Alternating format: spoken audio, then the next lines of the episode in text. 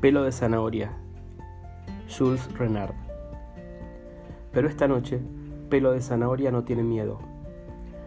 No desliza una mirada debajo de la cama.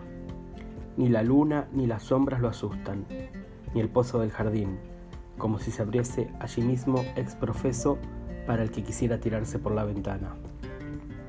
Tendría miedo si pensara en tener miedo, pero ya no lo piensa.